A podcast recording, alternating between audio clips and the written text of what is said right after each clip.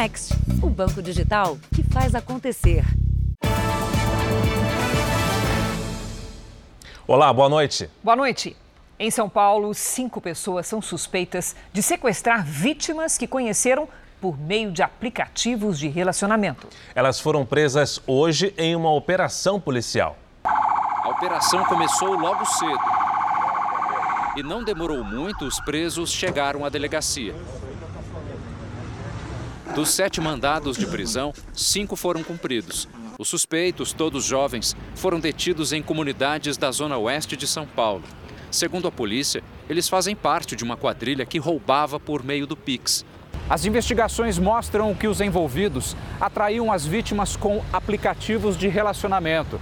Com o encontro marcado, a quadrilha ia até o local, que geralmente era isolado, e logo partia para a violência, com sequestros e ameaças de morte. As vítimas eram mantidas em cativeiros, também em comunidades da Zona Oeste.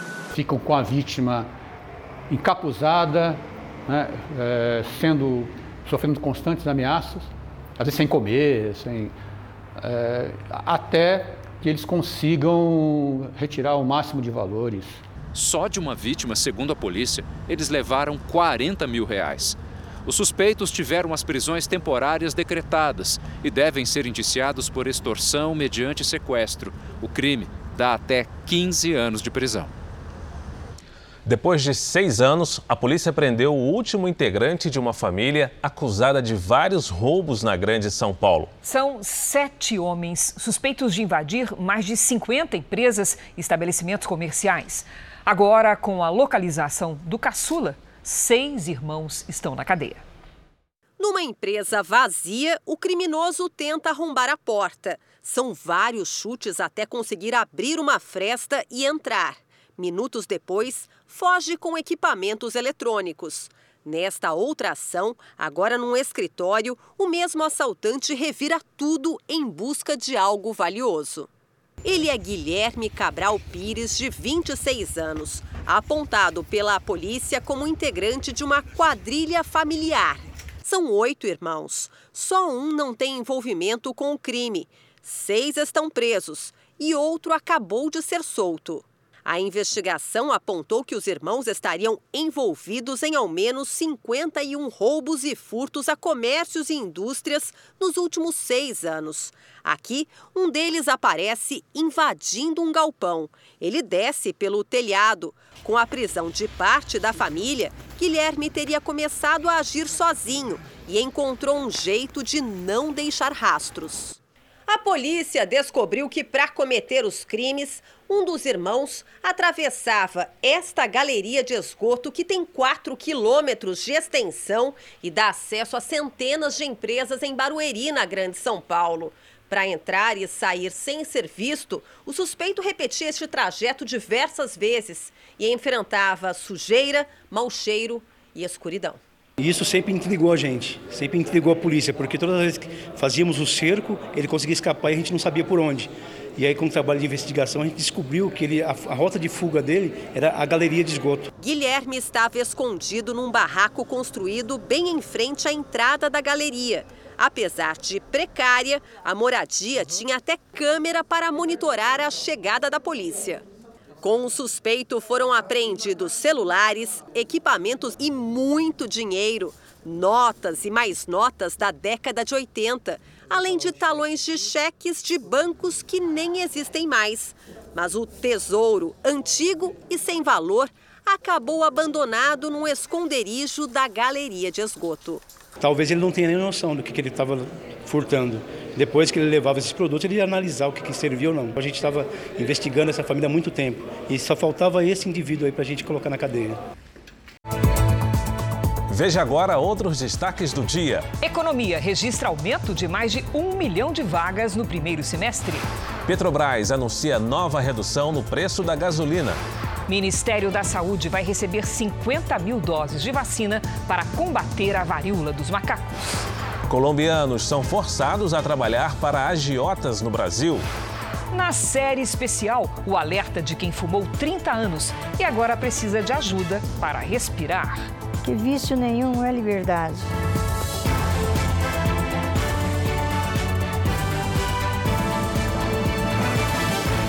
Oferecimento: Investe Mais Bradesco. Seus investimentos num só app.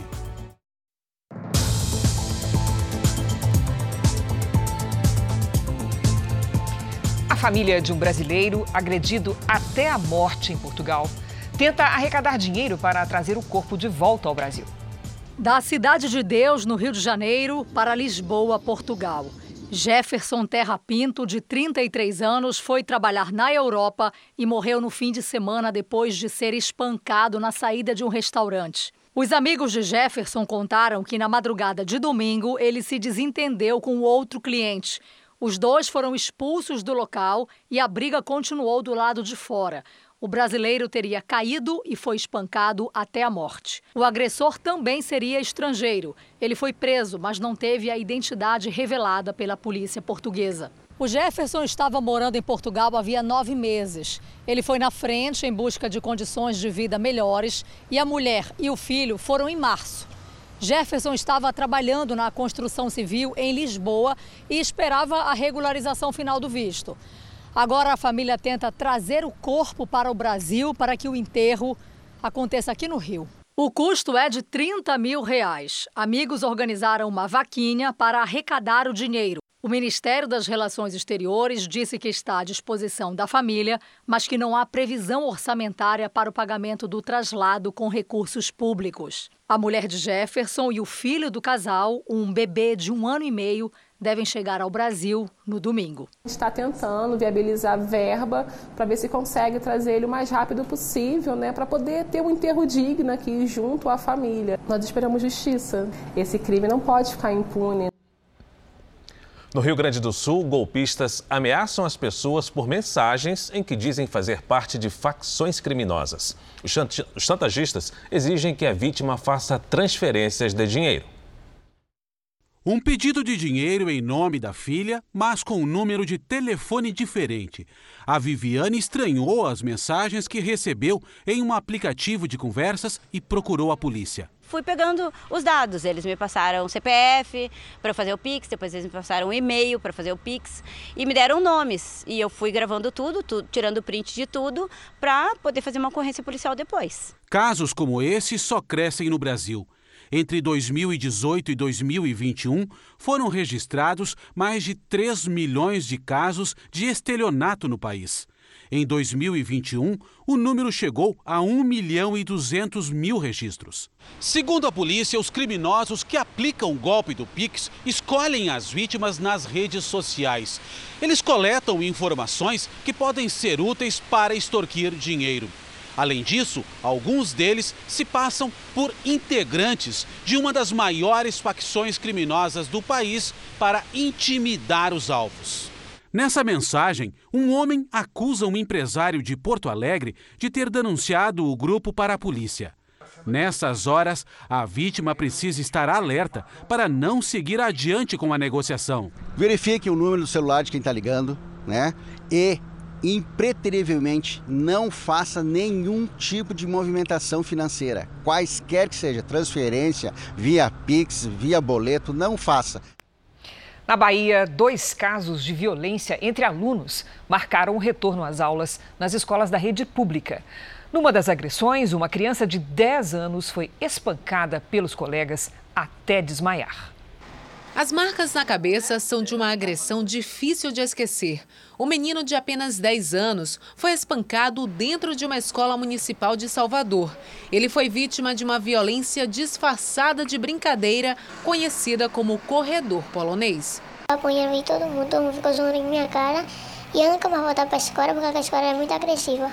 É a terceira vez que ele sofre violência. O pai pediu transferência para outra escola.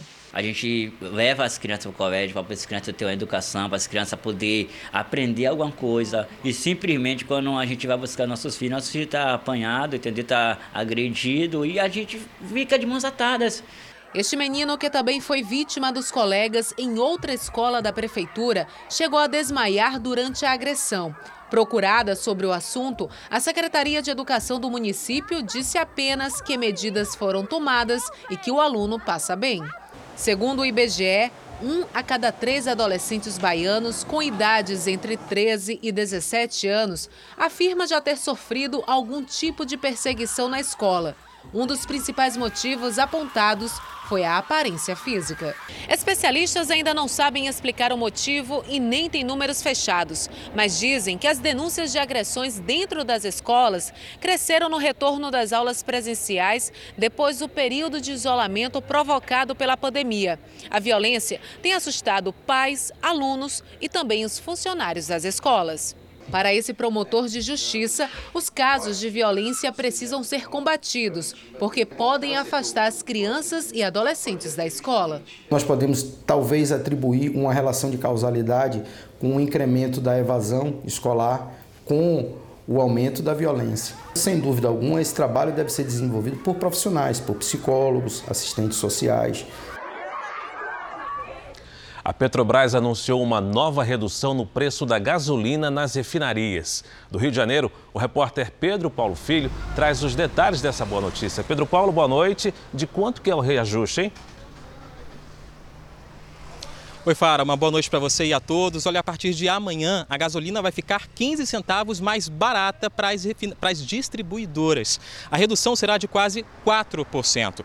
O preço médio cobrado nas refinarias cai de R$ 3,86 para R$ 3,71 por litro.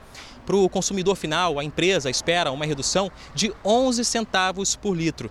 De acordo com a Petrobras, essa mudança é possível porque o valor da gasolina se estabilizou num patamar mais baixo no mercado internacional. Essa é a segunda redução anunciada pela estatal nos últimos 10 dias. De acordo com a Agência Nacional do Petróleo, antes dessa nova redução, o valor da gasolina já havia caído 20% nos postos do país no último mês, desde a diminuição da alíquota do ICMS nos estados. Fara e Cris. Obrigado, Pedro Paulo. E olha, um dos alimentos mais importantes para os brasileiros praticamente desapareceu do prato de muita gente. Veja que surpreendente, Fara, o feijão. Quem diria, né? Segundo o levantamento, quase metade das crianças e jovens com até 19 anos deixou de comer feijão no ano passado. E esse pode ser um dos motivos para o alto patamar de desnutrição no país. Rosângela não se lembra mais da última vez que saiu do mercado com sacolas cheias. Na verdade, você não entra dentro de um supermercado. Se você entrar com 100 reais, você traz uma sacola só. A dona de casa mora com a filha e um neto. A família sobrevive de doações e de benefícios sociais. Feijão tá um absurdo de caro. Muito caro. Não é todo dia que comemos feijão, não. Uma pesquisa divulgada esta semana mostra uma queda acentuada na qualidade da alimentação das famílias de baixa renda. Pouco antes da pandemia, em 2020, o consumo de feijão por pessoas na faixa de 10 a 19 anos chegava a quase 85%. Agora, em 2022, apenas 13% dessas crianças e adolescentes possuem esse alimento na mesa todos os dias. O consumo de frutas também caiu, foi de 72% para apenas 11%. Essa associação sem fins lucrativos já atendeu mais de 4 mil famílias desde 2020. A maior parte dos pedidos de doação é de itens de primeira necessidade. Eu ia ficar muito feliz se abaixasse as coisas de comer, sim, com certeza. O número de empréstimos bancários subiu no país, o que para os especialistas é sinal da retomada da atividade econômica. Significa aumento do consumo entre as famílias. Mas isso também exige atenção, né, Cris? Sem dúvida. A dívida tem de caber dentro do orçamento para que o consumidor não vire um devedor inadimplente. Às vezes acontece, a gente perde a mão, erra o passo, o imprevisto aparece e quando vai ver, gasta mais do que deve. Quem nunca, né? Com a Mariana foi assim. Um dia ela olhou o extrato do cartão de crédito e viu que o valor estava muito acima do orçamento. Eu tive que buscar uma outra alternativa, né? É, quitando o cartão e parcelando aí o restante do, do valor. Depois de pesquisar, a resposta veio no crédito consignado, aquele que tem as menores taxas de juros do mercado. O débito das parcelas é descontado diretamente no salário do empregado. Eu fiz os cálculos e valia muito mais a pena eu pegar esse, esse valor, quitar o cartão de crédito e ficar com as parcelas mensais do consignado. Eu não tenho mais esse, essa, essa dívida alta no cartão, eu consegui me reorganizar no, na minha situação financeira, no meu orçamento mensal. Mesmo com os juros altos, os empréstimos bancários estão crescendo no Brasil. Nos últimos 12 meses, a concessão de créditos subiu quase 23%, segundo dados do Banco Central. Mas é preciso ter atenção porque isso não significa que é hora de sair por aí, pegando qualquer dinheiro emprestado. Este economista afirma que a ampliação do crédito para as famílias é importante justamente para estimular o consumo e, por consequência, aquecer a economia. Mas ele faz um alerta: pegar dinheiro emprestado só vale a pena se a pessoa tiver um planejamento financeiro. Não adianta eu tomar um crédito pensando em solucionar um problema e ele não couber no meu orçamento. E o grande problema é esse: qual é o crédito que é salutar? Aquele que cabe dentro do meu orçamento. E a solução que a Mariana encontrou para quitar a dívida dela? Se ela acabou fazendo uma substituição de uma dívida cara por uma dívida mais barata, foi perfeita a escolha que ela fez. Além de perfeita, deixa uma lição. É que a gente tem que usar o crédito conscientemente, né? E sempre buscar as melhores alternativas antes que a gente entre na inadimplência, porque entrando na inadimplência fica mais difícil a gente ter juros menores. Veja a seguir. Uma boa notícia: economia brasileira cria mais de 1 milhão e 300 mil vagas de emprego com carteira assinada no primeiro semestre. Na série especial, os perigos do cigarro. 90% dos casos de câncer de boca e garganta são provocados pelo hábito de fumar.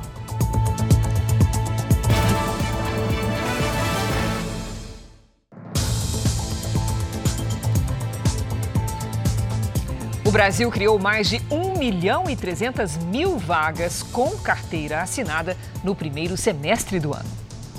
Em junho, o país registrou um saldo positivo de 277.944 empregos com carteira assinada. O número é a diferença entre as contratações e as demissões do mês passado. É o terceiro mês seguido de alta.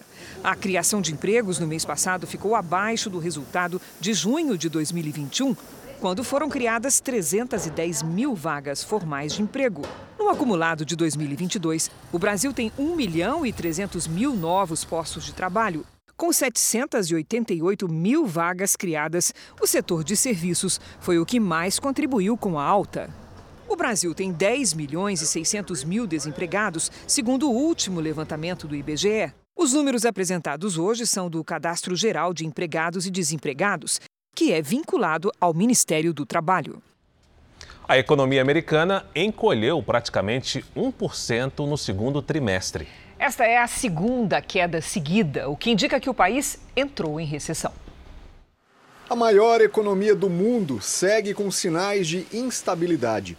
O resultado contrariou a expectativa do mercado e, em vez de crescimento, o PIB recuou 0,9% entre abril e junho. Como essa é a segunda baixa consecutiva, o país entrou agora na chamada recessão técnica. Isso significa que a economia enfrenta dificuldades para gerar riquezas, o que impacta diretamente a cadeia de produção, os empregos e os investimentos.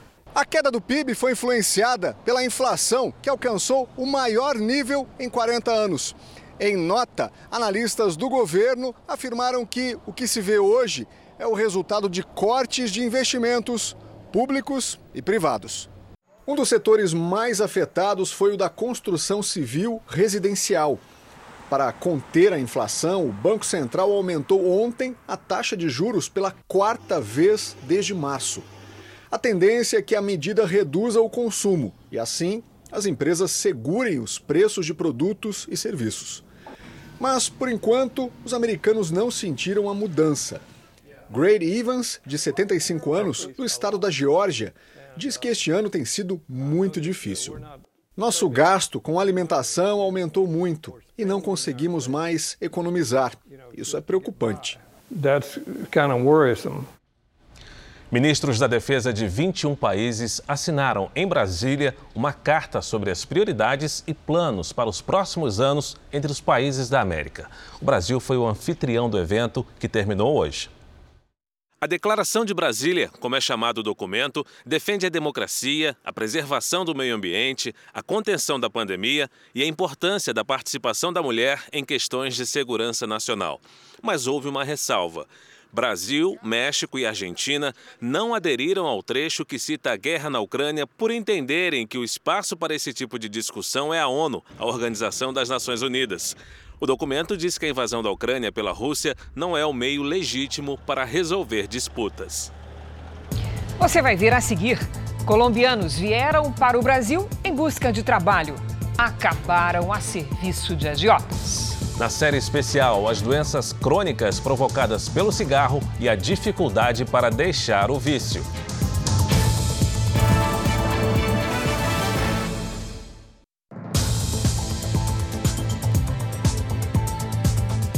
O Jornal da Record conta a história de dois imigrantes que chegaram ao Brasil com o sonho de um emprego bem remunerado, mas acabaram forçados a trabalhar para uma rede de agiotas. A ONU estima que por ano 2 milhões e meio de pessoas sejam vítimas de tráfico humano. Aqui no Brasil, o estado de São Paulo registra um aumento de mais de 300% nas denúncias. Durante dois meses, uma dupla de moto aterrorizou moradores de Bragança Paulista, no interior de São Paulo, que deviam algum dinheiro. Um dos homens tinha vindo da Colômbia. Aqui em Bragança, o trabalho do colombiano era bater na porta de devedores e, falando um idioma estranho, fazer ameaças. Ao lado dele, sempre um brasileiro armado. Mas neste caso, o estrangeiro também era vítima de tráfico internacional de pessoas. Não podemos mostrar o rosto dele. Ele já retornou a seu país de origem, mas ainda corre o risco de morrer. O colombiano chegou ao Brasil recrutado por uma rede social para trabalhar como soldador. A promessa: um salário de 7 mil reais por mês. A realidade: cárcere privado. Quando ele desembarcou, passaporte e celular foram confiscados. O emprego era outro: fazer cobranças para uma rede de agiotas, que recrutava pessoas também no Equador e no Peru. Muito dinheiro. Por exemplo, prestam 2.000, cobram 2.800, 2.700. No Brasil, ele nunca andou desacompanhado. Quando tentou receber o pagamento, foi informado de que devia o dinheiro da passagem, da emissão do passaporte, da comida e da moradia.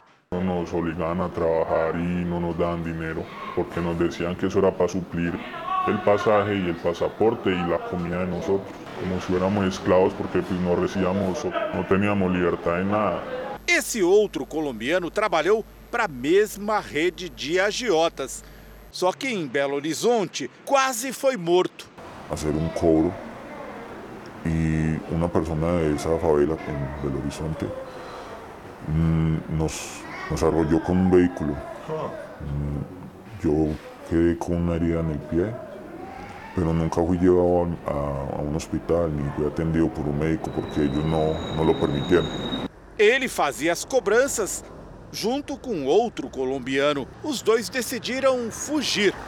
Depois da fuga e de passar sede e fome, com a ajuda de estranhos, os colombianos conseguiram fazer o trajeto de 600 quilômetros entre Belo Horizonte e São Paulo, primeiro de carona e no trecho final em um ônibus. Quando chegaram ao Aeroporto Internacional de Guarulhos, finalmente conseguiram ajuda. Os casos de tráfico internacional de pessoas tiveram um aumento de 320% no estado de São Paulo nos primeiros seis meses deste ano, em relação ao mesmo período do ano passado. Para frear esse aumento, fiscalizações como essa fazem parte de um esforço nacional contra o tráfico de pessoas. Nós estamos aqui realizando uma blitz educativa. Para quê? Para conscientizar a população da importância de denunciar os casos de tráfico de pessoas. Por definição, o tráfico humano é um crime que envolve recrutamento, transporte, transferência, abrigo ou recebimento de pessoas por meio de ameaça ou uso da força. As pessoas que são vítimas desse tipo de crime são posteriormente vítimas de outros crimes, que são exploração sexual, exploração laboral, o trabalho escravo, adoção ilegal e a transfusão de órgãos. Para o colombiano que veio tentar a sorte, o sonho de conhecer o Brasil terminou numa emboscada. É uma experiência muito dura. O país muito bonito, mas o que vivi não, não foi algo muito bom. Foi muito, em verdade, muito sofrimento. Em um período de cinco dias, agentes de fronteira dos Estados Unidos prenderam 183 brasileiros que tentaram entrar ilegalmente no país. Eles estavam divididos em dois grupos. O primeiro, com 123 pessoas, é o maior já detido este ano. Uma parte entrou por buracos feitos no muro que separa as cidades de Tijuana, no México, e Imperial Beach, nos Estados Unidos. Outros imigrantes foram encontrados na tubulação de esgoto. Além dos brasileiros, havia romenos e colombianos. A polícia do Rio de Janeiro resgatou dois jovens de um cativeiro na Baixada Fluminense. As vítimas voltavam para casa depois de uma festa, quando foram abordadas pelos criminosos. A casa de dois andares foi usada como cativeiro pelos sequestradores. Por sete horas, dois jovens foram ameaçados e agredidos. Momentos angustiantes de terror, de pânico, onde foram agredidos com socos, chutes, pontapés receberam choque também. Os dois voltavam de uma festa de carro quando foram cercados. Eles foram encapuzados e obrigados a entrar no carro dos criminosos. Duas mulheres que estavam com os rapazes foram liberadas. Aqui na casa, as vítimas foram obrigadas a ligar para os parentes e pedir 100 mil reais de resgate. O imóvel pertencia a um dos criminosos e fica numa região residencial fora de qualquer suspeita. Quando a polícia chegou, um deles atirou e conseguiu fugir. O outro sequestrador acabou preso. Marcos Vinícius Soares da Silva Amaral, de 22 anos, não tinha passagens pela polícia. Ele vai responder por roubo, associação criminosa e sequestro. O segundo criminoso, dono da casa, já foi identificado e é procurado. A polícia investiga se a dupla teria feito outras vítimas. No interior da casa, nós encontramos é, fardamentos, encontramos algemas, encontramos réplica de armas, então possa ser que esse grupo já estivesse agindo assim dessa forma e tendo feito outras vítimas. Um relatório divulgado hoje aponta o impacto da pandemia no transporte marítimo no Brasil. O problema principal é que faltam containers para o deslocamento de mercadorias. O aumento no consumo mundial nos últimos dois anos pode ser medido por essas pilhas de contêineres. São cargas para exportação e importação que aguardam transporte marítimo, atrasado por causa da demanda em alta. Sem falar nas mercadorias que ainda nem chegaram aos terminais portuários, por falta de container ou porque os pátios estão congestionados. O problema começou junto com a pandemia e não tem data certa para acabar. Foi o que revelou hoje a Agência Nacional de Transportes Aquaviários, a ANTAC. Os prognósticos mais prováveis avaliam que essa situação perdurará em um horizonte de médio prazo. O estudo mostrou ainda que houve atraso nos prazos de entrega de mercadorias e suspensão de escalas de navios. Com a falta de contêineres e a demanda em alta, o frete acabou ficando mais caro em todo o mundo. Em uma das principais rotas marítimas, entre Estados Unidos e China, o valor do transporte está cerca de quatro vezes mais mais alto do que no início da pandemia. Nas rotas dos portos brasileiros não é diferente. O frete marítimo também subiu e esse custo é repassado para o consumidor. Os armadores, é, infelizmente, também têm os seus custos, é, até por conta dos seguros, até por conta dos riscos. Lembrando que estamos vivenciando uma guerra, bombardeios aconteceram a navios mercantes e tudo isso implica em valores de pagamento de seguro e tudo isso é repassado ao consumidor final. Não tem jeito. A Polícia Federal fez hoje duas operações para combater crimes financeiros. Em uma das ações, os suspeitos se passariam por investidores da Bolsa de Valores. Segundo a polícia, eles enganavam as vítimas com a promessa de lucros altos. A quadrilha também se identificava como representante de um banco digital para justificar os lucros que oferecia. O grupo ostentava carros e imóveis de luxo e agia em pelo menos quatro estados: São Paulo, Santa Catarina, Rio de Janeiro e Paraná. Em outra operação, nos estados de São Paulo e Goiás, a Polícia Federal prendeu suspeitos de agir contra o sistema financeiro em operações ilegais de câmbio. As investigações começaram após o cumprimento de mandados judiciais nos anos de 2019 e 2021 foram detectadas milhares de operações financeiras suspeitas, feitas por pessoas físicas e jurídicas, direcionadas a remessas não autorizadas para o exterior, em especial ao continente asiático. O montante seria superior a um bilhão de reais num período de dois anos.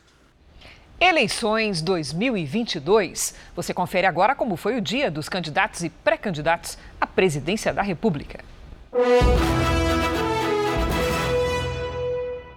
O candidato do PT, Luiz Inácio Lula da Silva, foi à Universidade de Brasília para um evento da Sociedade Brasileira para o Progresso da Ciência.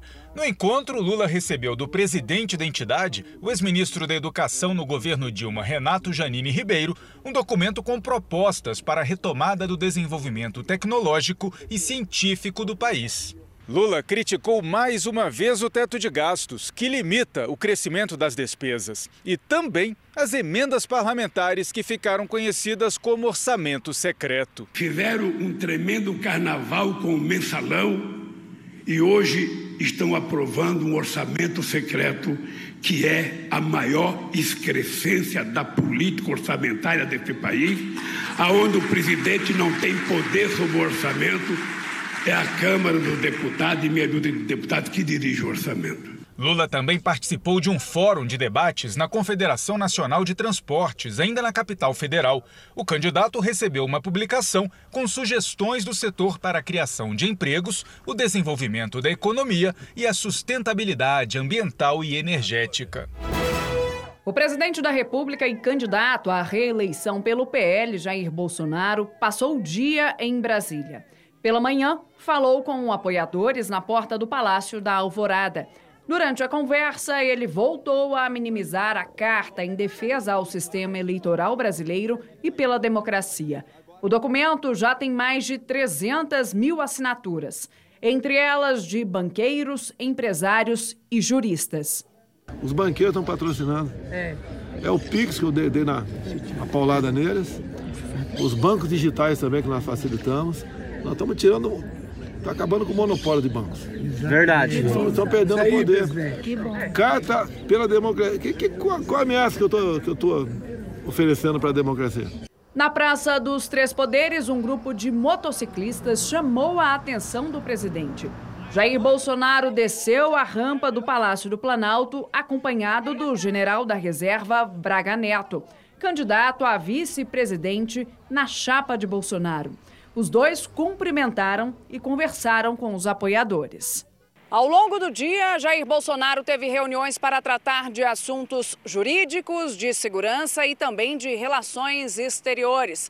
Agora à noite, ele realizou a transmissão da live semanal pela internet e ainda deve participar de um evento religioso. O pré-candidato do União Brasil, Luciano Bivar, participa agora à noite da convenção estadual do partido no Rio Grande do Norte, que define o candidato ao governo. A candidatura do União, desde o começo, ela é irreversível. Juntaram-se tanto o PSL como o Democratas para formar uma grande força no Brasil. E hoje nós somos o maior partido do país. O candidato do PDT, Ciro Gomes, não teve agenda pública hoje. André Janones, candidato do Avante, também não teve agenda pública de campanha. A candidata do MDB, Simone Tebet, não teve compromissos de campanha nessa quinta. O pré-candidato do PROS, Pablo Marçal, deu entrevistas durante o dia para emissoras de rádio e televisão da Paraíba, do Rio de Janeiro e de Mato Grosso. Felipe Dávila, pré-candidato do Novo, deu entrevista para uma rádio do Rio Grande do Sul. Uma pesquisa Real Time Big Data contratada pela Record TV mostra Eduardo Leite e Onix Lorenzoni favoritos para um segundo turno na disputa pelo governo do Rio Grande do Sul. Vamos então aos números divulgados hoje. O ex-governador Eduardo Leite, do PSDB, tem 29% das intenções de voto. O ex-ministro Onix Lorenzoni, do PL, aparece com 24%. Edgar Preto, do PT, tem 9%. A seguir vem Pedro Ruas, do PSOL, com 5%. Luiz Carlos Renzi, do PP, com 4%. Beto Albuquerque, do PSB, com 3%. E Vieira da Cunha, do PDT, com 2%. Ricardo Jobim, do Novo, Roberto Agenta, do PSC, Gabriel Souza, do MDB e Rejane de Oliveira, do PSTU, têm 1% cada. Brancos e nulos somam 10%. Outros 10% não souberam ou não responderam. A pesquisa está registrada no Tribunal Superior Eleitoral com o número 04275-2022. Em Goiás, o governador Ronaldo Caiado lidera a corrida para ser reeleito. A pesquisa do Instituto Real Time Big Data, contratada pela Record TV, mostra Ronaldo Caiado, do União Brasil, com 37%. Marconi Perillo, do PSDB, tem 20% e Gustavo Mendanha, do Patriota, 19%. O Major Vitor Hugo, do PL, tem 10%. Volmir Amado, do PT, 5% e Cíntia Dias, do PSOL, 1%. Elga Martins, do PCB, Edgar Diniz, do Novo, André Antônio, do PROS e Reinaldo Pantaleão, do Unidade Popular, não pontuaram. Brancos e nulos somam 4%. Outros 4% não souberam ou não responderam. A pesquisa foi registrada no Tribunal Superior Eleitoral com o número 08274-2022. Jornal da Record vai agora ao vivo a Brasília porque a defesa do presidente Jair Bolsonaro disse ao Tribunal Superior Eleitoral que o encontro com embaixadores no último dia 18 não teve caráter eleitoral. Quem tem as informações é o nosso colega Alessandro Saturno. Boa noite, Alessandro. Olá, Cris. Boa noite para você, para o FAR e a todos que nos assistem. Bom, na manifestação entregue hoje ao Tribunal Superior Eleitoral, a defesa do presidente Jair Bolsonaro disse que esse encontro dele com os embaixadores foi, na verdade, um debate de ideias para aprimorar o sistema de votação do país. A defesa ainda negou que tenha ocorrido qualquer tipo de propaganda eleitoral antecipada. Também acrescentou que o presidente não é contrário às regras do jogo democrático. No encontro com embaixadores, o presidente questionou a confiabilidade do sistema de apuração de votos do TSE. Bom, e também hoje o presidente do Tribunal Superior Eleitoral, o ministro Edson Fachin, defendeu em encontro com os dirigentes de instituições federais de ensino, a Andifes, a união em defesa de fatos, da verdade, do direito e da institucionalidade. Segundo o Fachin, combater a desinformação é promover o respeito, a paz e a harmonia. Cris Fara. Obrigada, Alessandro. O presidente Jair Bolsonaro assinou hoje uma medida provisória que libera um crédito extraordinário de 10 bilhões e 900 milhões de reais para pagamento dos auxílios a caminhoneiros e taxistas. Os auxílios começam a ser pagos no próximo mês. Para os caminhoneiros, o valor será de mil reais e serão pagas duas parcelas em agosto. Os taxistas vão receber ajuda a partir do dia 16 de agosto. A previsão também é que a ajuda seja de mil reais. Vamos agora a um destaque do noticiário internacional. A primeira-dama da Ucrânia causou polêmica ao posar para uma revista de moda nos Estados Unidos. Olena Zelenska será destaque da edição de outubro da revista Vogue. O ensaio é assinado por Annie Leibovitz, uma das fotógrafas mais respeitadas do mundo. Na capa, ela aparece na capital ucraniana, Kiev, sentada na escadaria de um palácio. Em outra foto, a primeira-dama da Ucrânia está no meio dos escombros.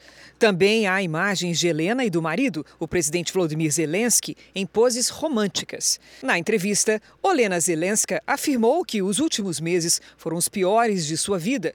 A decisão do casal de aparecer na revista gerou elogios, mas também críticas. Helena e o marido estariam tornando a guerra um assunto espetacular. A Ucrânia intensificou os esforços para retomar as áreas dominadas pela Rússia no sul e no leste do país. Uma das operações acontece em Kharkiv, perto da fronteira com a Rússia. A cidade é a segunda maior da Ucrânia. Na madrugada de hoje, um míssil russo atingiu um parque no local, danificando um depósito onde eram guardados itens decorativos. A Rússia também bombardeou um hotel numa outra cidade do leste. Um homem foi resgatado dos escombros. Ao menos duas pessoas morreram no ataque. Do outro lado da Ucrânia, em um cemitério na cidade de Lviv, uma homenagem foi realizada aos soldados ucranianos que morreram nesta guerra. Voltou a chover no Rio Grande do Sul depois de quase 20 dias de secura. Será que tem chance de chuva nos outros estados? Olá, Lid, boa noite. Vem uma chuvinha por aí? Vem sim, Cris. Boa noite para você, Para todos que nos acompanham. Há muita nebulosidade na fronteira com o Uruguai. Nas próximas horas, a frente fria avança e leva as nuvens carregadas até São Paulo e Mato Grosso do Sul. Tem alerta para mar agitado entre os litorais gaúcho e paulista e de ventania no interior dos estados. No extremo norte e no litoral do nordeste, previsão de chuva rápida. Nas áreas claras do mapa, aí sim o tempo fica firme. No sul, a temperatura cai à noite. Nas serras, mínima de zero grau. Em Curitiba, faz até 20 graus nesta sexta-feira à tarde. No Rio de Janeiro, 30. Em Salvador, 28. Em Fortaleza e Rio Branco, até 33. Em São Paulo, nesta sexta, chove no fim do dia e faz até 24 graus. Sábado, nublado e frio, com máxima de 18. E aí, no domingo, a temperatura começa a subir. Vamos ao tempo delivery para Lovani de Lucas do Rio Verde, Mato Grosso. Lidiane. Vamos lá, Fara. Oi, Lovani. Olha, nos próximos dias você deve notar algumas nuvens, mas nada de chuva, viu? Sexta e sábado com 34 graus. Domingo ainda mais quente com 35. O Fábio criou uma nova estação, se chama Inverão. Ele quer saber se há previsão de queda de temperatura para Uberaba, em Minas. Xi, olha, Fábio, gostei, viu? Friozinho neste inverão só pela manhã. Nada de chuva e as tardes seguem quentes. Nesta sexta faz até 33, no sábado 28 e no domingo até 32. Participe do Tempo Delivery pelas redes sociais. Mande sua mensagem com a hashtag você no JR. Cris, para. Obrigado, Lid. Valeu, Lid. A Argentina troca de ministro da Economia pela segunda vez em pouco menos de dois meses. É mais uma tentativa de conseguir apoio político para as ações da pasta. O político Sérgio Massa, presidente da Câmara dos Deputados, vai comandar um ministério com poder ampliado. Estarão sob o comando dele as áreas de economia, agricultura, gado e pesca e também relações internacionais e de crédito. A antecessora, Silvina Batax, deve continuar no governo em uma nova função ainda não anunciada. Também hoje, milhares de argentinos foram às ruas pedir aumento salarial, melhores aposentadorias e mais benefícios sociais em meio a uma inflação anual que passa de 60%. O Brasil vai receber 50 mil doses de vacina para combater a varíola dos macacos. Vamos voltar ao vivo a Brasília, dessa vez com a repórter Renata Varandas, que tem as informações. Renata, boa noite. Oi, Fara. Boa noite para você, boa noite para a Cris, boa noite a todos. As 50 mil doses vão ser distribuídas pela Organização Mundial de Saúde. Segundo a própria OMS, a prioridade para a vacinação são os profissionais da saúde que têm mais chances aí de ter contato com o vírus. A vacina é feita com o vírus inativado da varíola humana, que tem bom resultado contra a variante dos macacos. O imunizante tem que ser aplicado em duas doses, com intervalo de 30 dias entre elas. Hoje, o Brasil atingiu mil casos de varíola. A doença pode ser transmitida pela saliva, secreções, lesões na pele e principalmente por relações sexuais. Amanhã, o Ministério da Saúde vai ativar o Centro de Operação de Emergências para elaborar um plano para conter o surto da varíola dos macacos aqui no Brasil. Cris e Fara. Obrigado, Renata. No Pará, a polícia investiga a morte de um menino de 10 anos. A principal suspeita é que ele tenha sido morto por uma onça. Mesmo sem essa certeza, moradores da região mataram uma pantera negra. Já era noite quando as buscas começaram na floresta. O pai acionou a polícia logo que percebeu o sumiço do filho. Só tava só a sandalinha dele lá, né, os peixinhos que ele tinha pegado e o sangue que eu vi mais na frente, a poça de sangue. Aí sim eu entrei em desespero.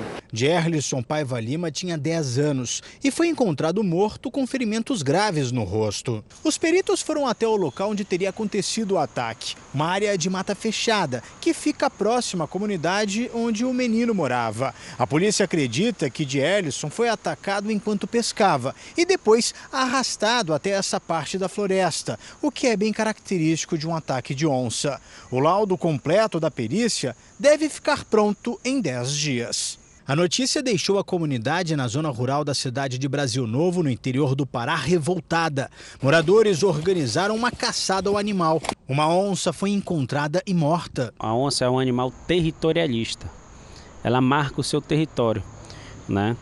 Então, quando algo entra nesse território dela, que ela marcou, pode, pode, ela pode se sentir ameaçada. As onças pintadas, pardas ou pretas são espécies ameaçadas de extinção. A caça desse animal é ilegal e a pena para quem comete esse tipo de crime varia de seis meses a um ano de prisão, além de multa. Os estragos provocados pelo cigarro são muitos, de doenças pulmonares crônicas a diferentes tipos de câncer em estágio avançado. E os prejuízos chegam também aos que convivem com alguém que fuma. Na nossa série especial, você vai conhecer as vítimas do tabagismo.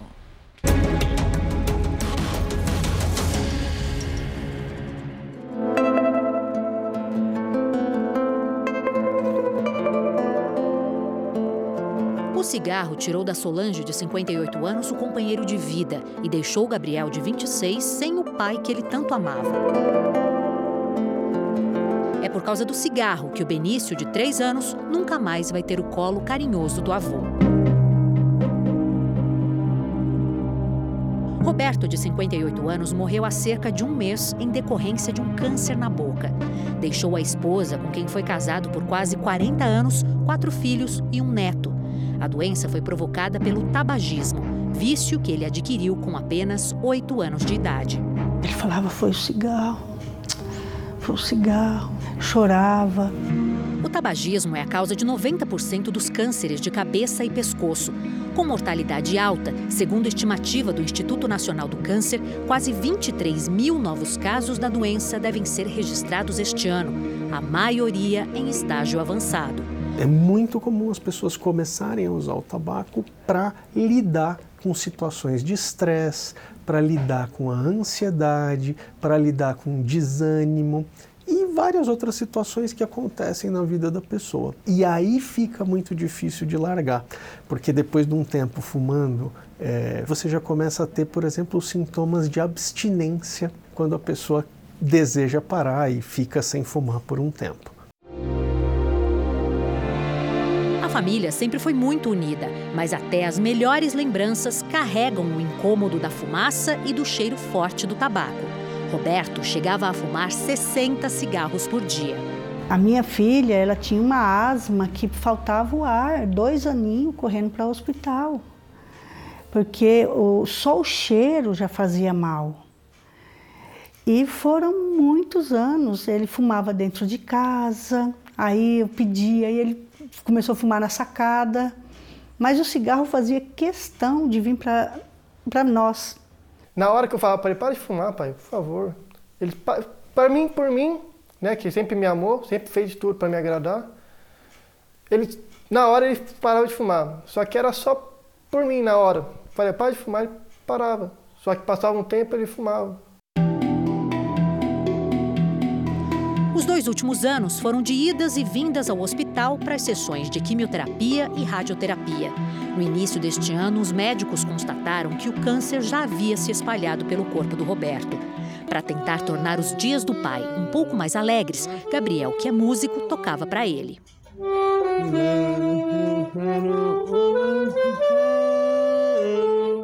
Na tentativa de suportar a dor da perda, mãe e filho transformaram o quarto onde Roberto passou os últimos meses de vida. Transformei uma dor num lugar alegre. Agora a gente consegue passar, eu paro ali na frente, olho. Você viu como o cigarro machuca? Ele não machucou um só, machucou tanta gente. O tabagismo é a maior causa de mortes que poderiam ser evitadas no mundo. No Brasil, cerca de 160 mil pessoas perdem a vida todos os anos por causa do cigarro. Fumar ou não fumar é uma escolha individual, mas as consequências do vício são coletivas. Além da dor de quem presencia o sofrimento de um amigo ou parente, há também impactos para toda a sociedade. As doenças causadas pelo tabagismo custam ao país 125 bilhões de reais por ano. Um homem que fuma perde em média 10 anos de expectativa de vida e uma mulher 15 anos. Mas eu diria que mais do que isso é o que as pessoas perdem ao fumar, né? Elas perdem vitalidade, perdem saúde, perdem a oportunidade de estar confraternizando, de estar brincando, né? Estar num, não ter ser dependente. Dona Sônia, de 61 anos, sabe o que é perder a liberdade e a capacidade de aproveitar as coisas boas da vida por causa do cigarro. Eu não consigo pegar uma vassoura e varrer o meu quintal. A aposentada não tem fôlego para fazer atividades simples da casa. Ela depende do cilindro de oxigênio para dormir e tem sempre por perto um oxímetro para monitorar a saturação. Tudo por causa do enfisema pulmonar que desenvolveu após três décadas de dependência do tabaco. Percebe a burrada que é a gente estragar o corpo da gente? Que eu poderia respirar, sentir o cheiro das flores, andar, correr. Na escola eu era segunda num Cooper. Eu jogava basquete, jogava vôlei. vício de Dona Sônia privou Vinícius, de 27 anos, de momentos que ele gostaria muito de ter tido ao lado da mãe. Na formatura, quando ela queria dançar e não conseguiu por conta do, da falta de ar, né? então ver ela, ela sofrendo também me fazia sofrer. Né? O que fica é a vontade né? de, de ter sido diferente, mas não, não é. Né? E, a gente tem que encarar a realidade e tentar aproveitar como pode, né? que, é, que é hoje. Né? Daqui para frente, mesmo fazendo coisas simples, né? é estar com, com ela. Né?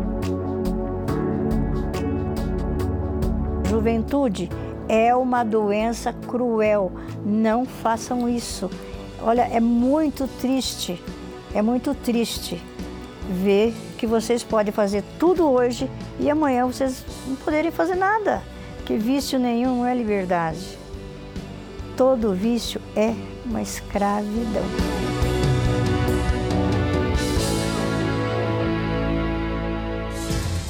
O Jornal da Record termina aqui. A edição de hoje na íntegra e também a nossa versão em podcast estão no Play Plus e em todas as nossas plataformas digitais. E à meia-noite e meia tem mais Jornal da Record. Fique agora com os últimos episódios da série Todas as Garotas em Mim. E logo em seguida você assiste a Amor Sem Igual. Ótima noite para você. Uma excelente noite para você.